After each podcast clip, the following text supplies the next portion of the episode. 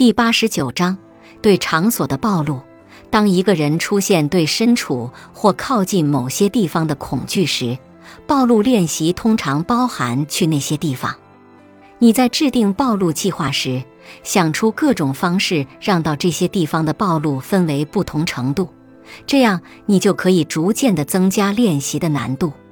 如果你害怕单独到一个人满为患的购物商场，你可以从在一位家人或朋友的陪伴下，在生意清淡的时候去一个相对较少的购物商场开始。随着不断练习，你可以进行更高难度的暴露，去一些另外的更大的购物商场，并且逐渐更多的一个人进行。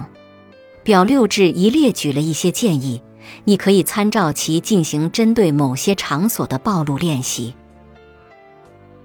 本集播放完毕，感谢您的收听。喜欢别忘了订阅专辑，关注主播，主页有更多精彩内容。